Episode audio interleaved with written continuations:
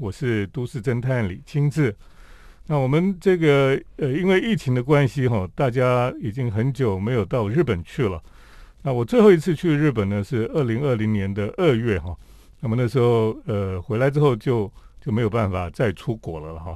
所以现在算起来大概已经两年多的时间哈。那么没有到日本去哈。所以呢，我们对日本最近的建筑的发展，或是有什么新的建筑，或是有什么新的活动，我们基本上都是有点陌生了哈。那顶多在网络上或是在杂志上看到一些讯息而已哈。不过呢，今天我们特别邀请一个人来到我们的节目当中哈。他因为在日本念书了哈，所以呢，他一直有在这个两年当中呢，他还是有呃来回呃东京跟台北这样子哈。所以呢，他在日本的一些呃建筑的发展啊，或是艺术活动啊，他都很熟悉哈。那我们今天特别邀请到的就是呃刚从这个武藏野美术大学毕业的郑雨桐来到我们节目当中。嗯，老师好，听众朋友大家好。好，那个郑雨桐他今年才今年毕业吗？是是，然后之前你也在。东京的近代美术馆哈有实习过一年了哈，是。对，所以因为你你是念美术系，可是主要是博物馆是吧？是，嗯哼哼哼，呃，所以他在这几年哈，我们都不能去日本的时候呢，他其实都在东京上学嘛哈，然后你也去参加了这个一些这个艺术季啊，然后去看了一些新的建筑了哈。那我们今年呃，因为每年大概如果是日本的濑户内艺术季的时候呢，大家都会跑到呃日本去濑户内参观这些这个艺术季的活动了哈。那今年大概很少人能够去看，所以我们今天就请雨桐来跟我们分享一下哈。哎，你你今年已经跑去看濑户内艺术季对不对？是，嗯哼。那濑户内艺术季今年会有什么比较特别的事情？是，其实就是因为疫情的关系，所以。就是它的来客数呢部分也掉了四成左右，但是其实日本人的响应也是非常热烈的，因为他们可能是想要避开外国人的人人潮。然后在岛民部分的话，他们也非常就是关注艺术季的开开催，因为就是可以透过这一场祭典来让更多很久没有见到的子女还有子孙能透过这一次艺术季的关系再次回到故乡团聚。对他们来讲，借着艺术季可以让子女回来。对对对。哦。那这个艺术季是几月开始？今年？今年是四月中开始的。哦，所以你是几月去啊？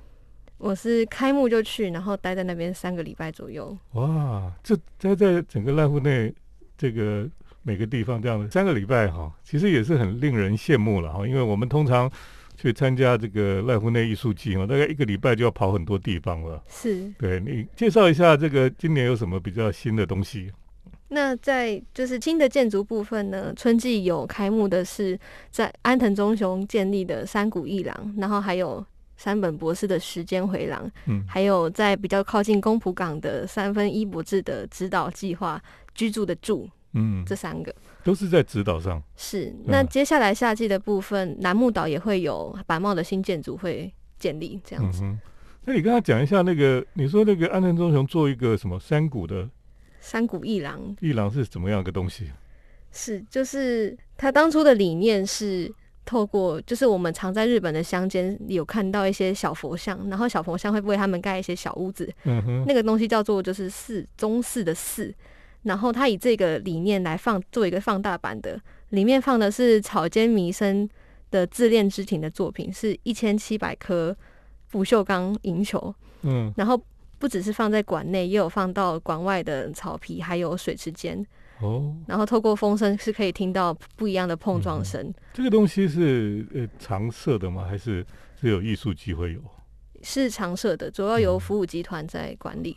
所以这我们将来如果疫情结束去，应该还看得到了哈。是是是是。那你刚才也讲到说，在指导上面，呃，三分一博志有盖一个房子。是是是。是什么样的房子？是，其实这个作品在艺术季期间很特别的是，它在春季的时候是还未完工的状态，可以看到就是日本从镰仓时代留下来的特殊技法，没有用到任何一个钉子跟水泥，但是可以用木造的卡榫结构来嵌合出很坚固的一个宿舍。那接下来会变成是服务集团的宿员工宿舍这样子。嗯哼。那夏季的时候它是封闭的，因为它必须继继续建立之后，春季秋季的时候会再度开放出来给大家看完成的作品。嗯，可是你说它是给服务集团当宿舍用，以后是是是。我那我有看过这个照片，那服务集团员工还蛮幸福的哈。听说 以后会很热门，抢的非常热门。好，我们等一下再继续请这个雨桐来跟我们分享哈。那么今年的濑户内艺术季，欢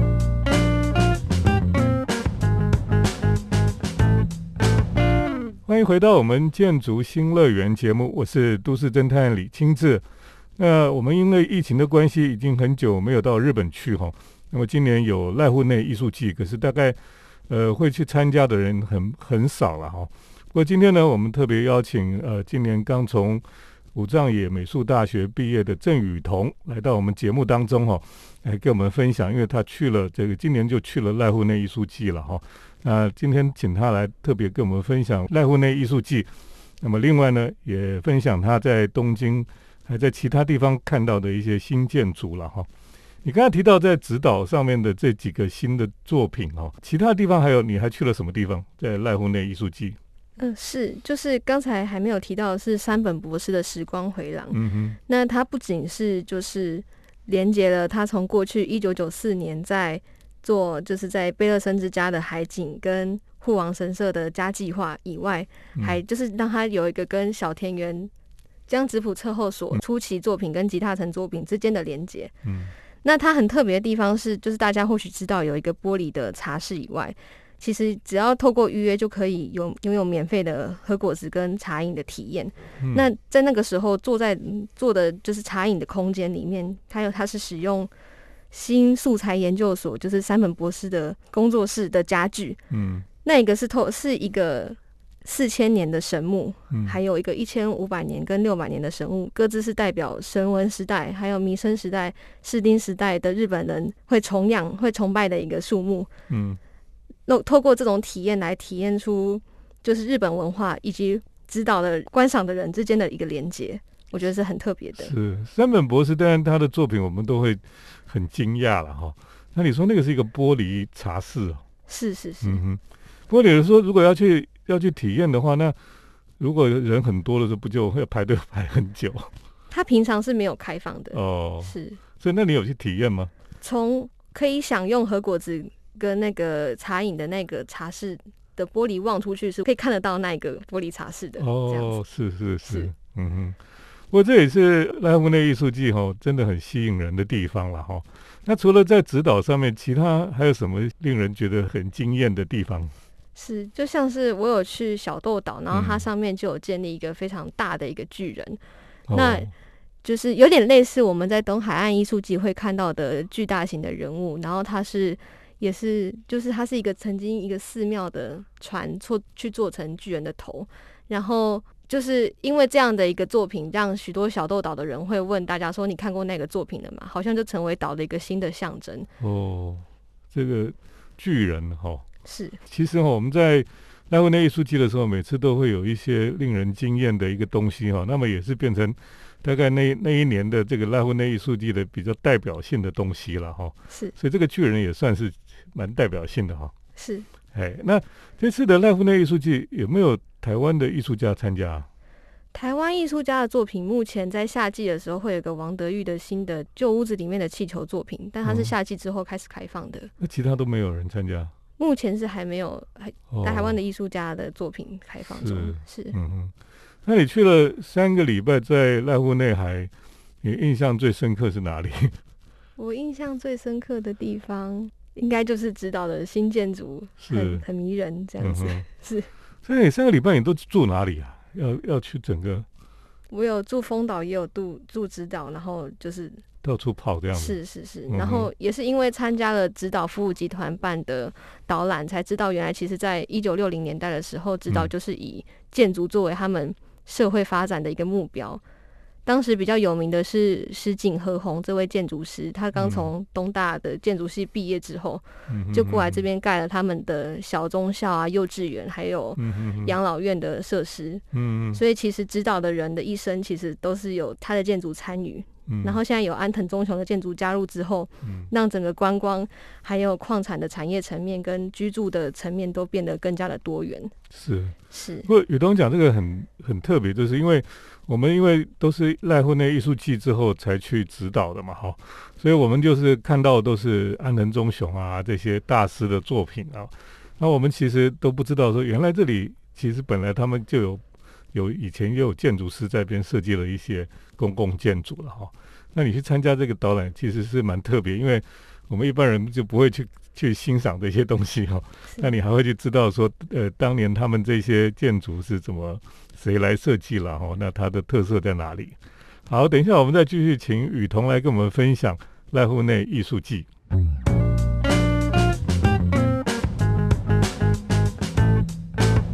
欢迎回到我们建筑新乐园节目，我是都市侦探李清志。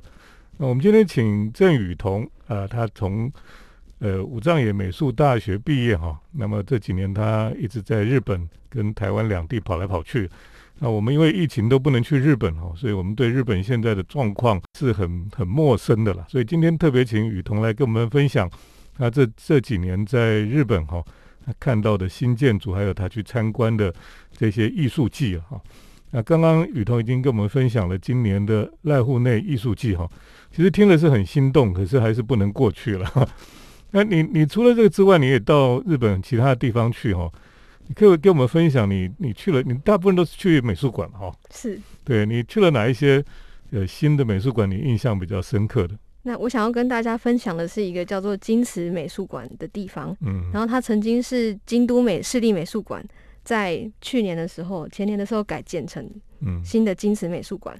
那他的馆长其实是青青木纯先生，也是个建筑家，嗯，也呼应了其实日本现在有个趋势，就是让建筑师变成美术馆的馆长。这为什么？这个就是有点呼应，因为现在慢慢的艺术季都起来了，那是不是我们除了在美术馆的白盒子空间，然后让艺术家展示大型的装置以外，是不是也可以，就是让美术馆的每个空间最大化的去利用成一个让艺术家、人民还有美术馆都是站在平等的位置来讨论的一个广场？对，所以他们觉得一建筑师比较有能力做这个事。他们觉得，如果是建筑师的话，就可以把每一个空间都最大化利用成人跟艺术品对话的媒介，而不是只是展示展览室而已。这个很有趣，嗯，对，嗯，就包括青木纯馆长，他一上任之后，就是在竣工的那一天，并还没有开幕，但是就办了一个让一般的人都可以参与的一个建学会，嗯，然后他们在疫情期间也会做出一个就是野餐栏，然后你可以在馆内的任何一个地方。来野餐，可以在馆内野餐，是是呃限限定的地方，也不是所有展览地方哦。对，那很神奇。然后以往的美术馆活动，可能就是在展览室里面，或者是在特殊的一个讲堂或者是工作坊的教室。嗯。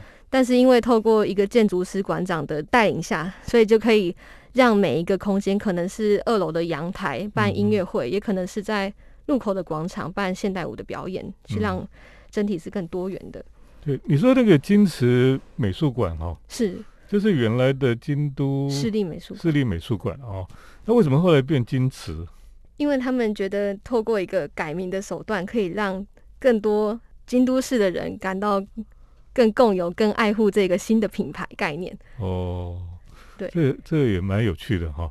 那事实上，我们在这个疫情的这几年里面哈，京都也很多新的建筑出现了哈。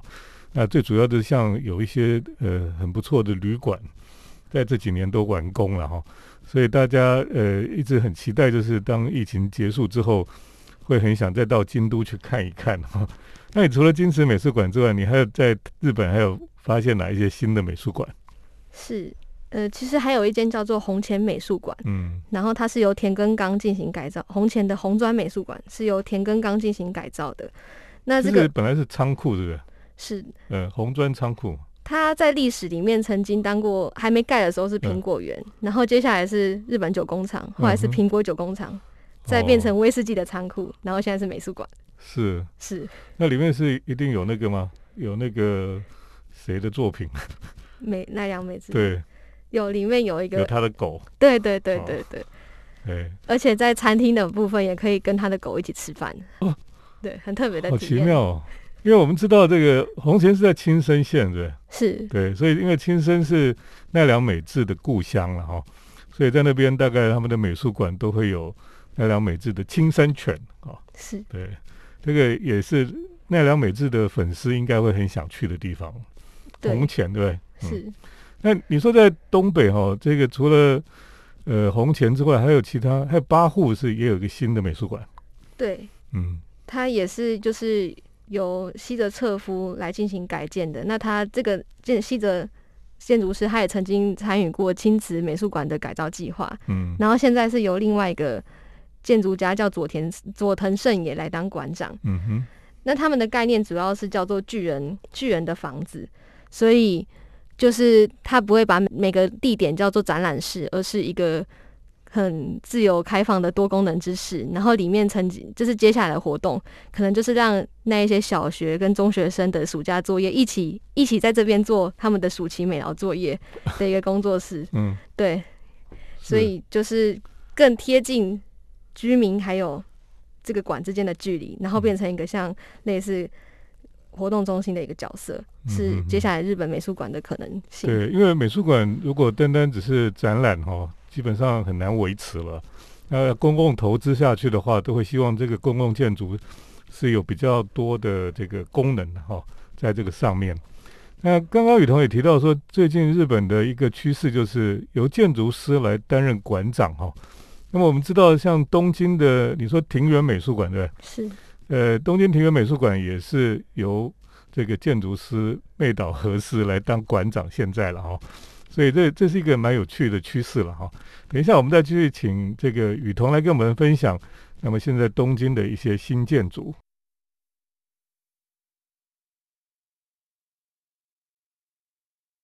我是都市侦探李金志。那我们今天节目，因为我们这几年哈疫情的关系都不能到日本去哈。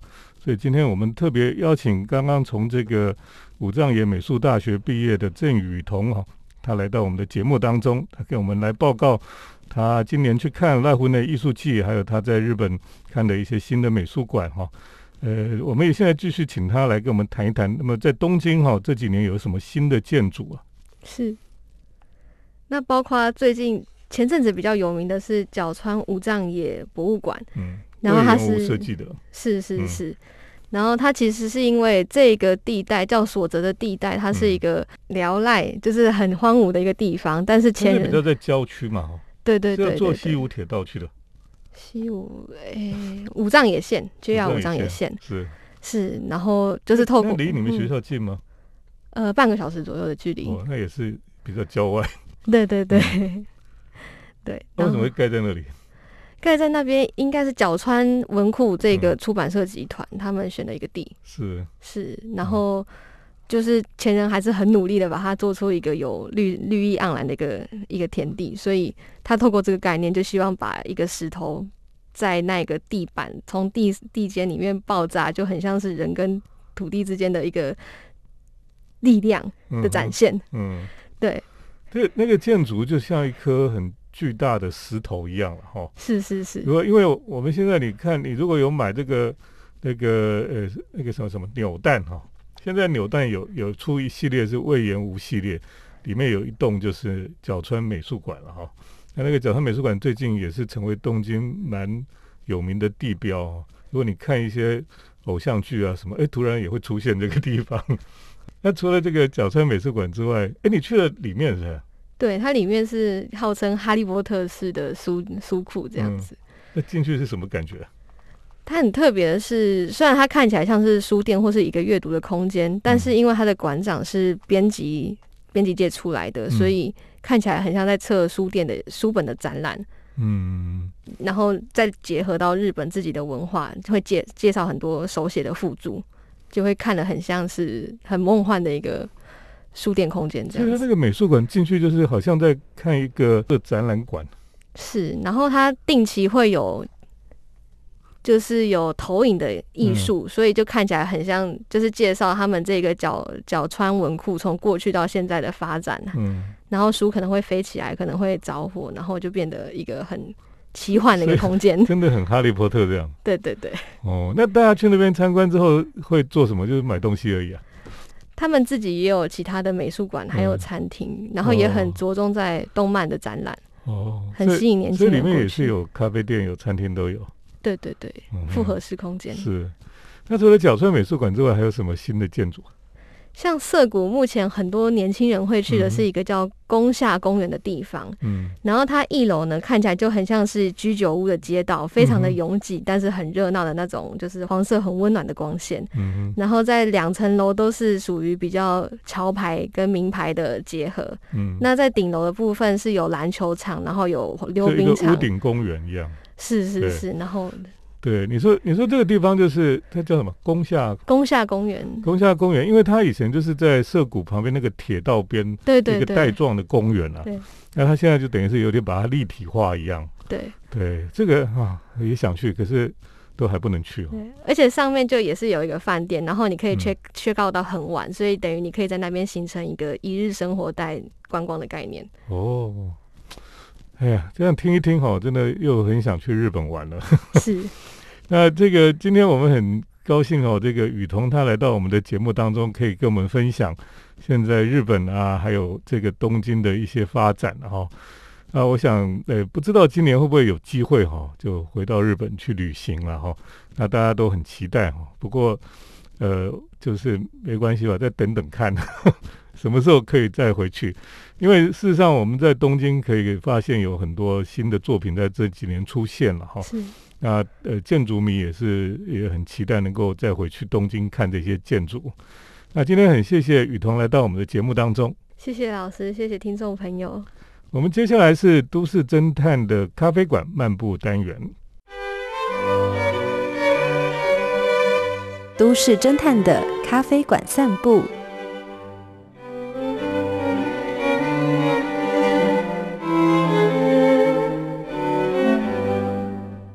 来到都市侦探的咖啡馆漫步单元。那么今天呢，我们在呃这个单元里面跟大家介绍一个呃台北哈，那么最近会蛮轰动的，就是呃有一家咖啡店哈，那么进到台湾来哈。这家咖啡店就是我们到京都去哈，都会去呃看的一个咖啡店哈，就叫做 Person Arabic 哈。Person Arabica 这间店呢，其实最早是在香港开的了哈。那么后来就回到日本京都去开店，在日日本京都开店哈，他呃在东山区哈，就是这个古迹区，他就开了一家店。那么后来呢，他就跑到这个呃蓝山渡月桥的旁边，就找了一个小房子哈，那么就把它改造成他的咖啡店。啊，这个咖啡店非常的可爱。那么这个咖啡师呢，虽然不大哈，那么里面几乎也没什么座位。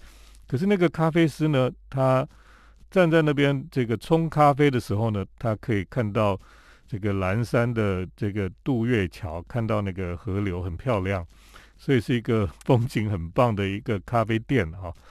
呃，所以就是非常有名。那么当年哈，其实在春天的时候，樱花开的时候呢，游客很多哈。大概你到那边要去买一杯咖啡哦，要排一个小时以上哦。那么这个的确。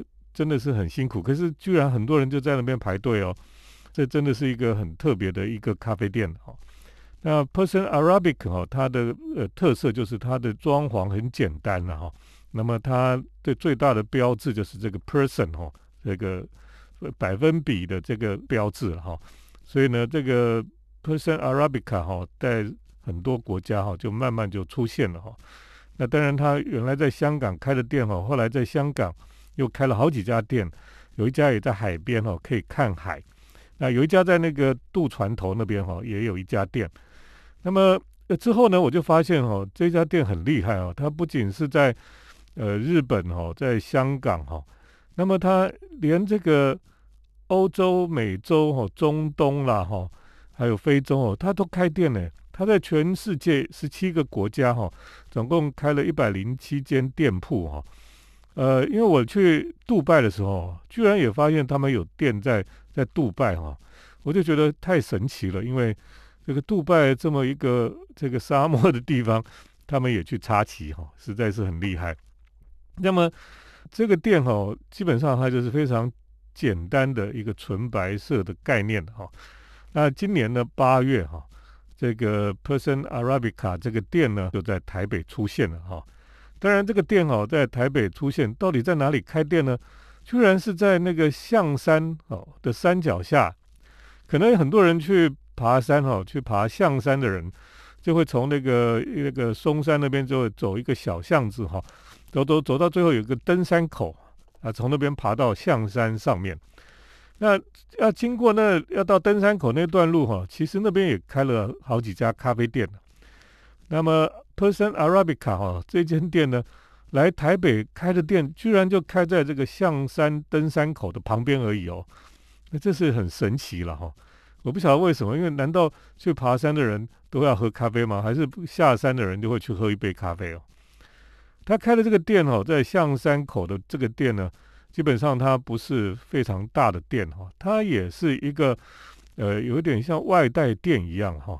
那么有卖一些他们的产品这样子哦，所以它并不是一个你可以坐在里面喝咖啡的店，那就是一个比较像是外外带店一样那你可以想象哈，很多人去爬山，然后每个人手上都一杯 Person Arabica 的的咖啡哈，那个呃它的标志又非常的明显哈。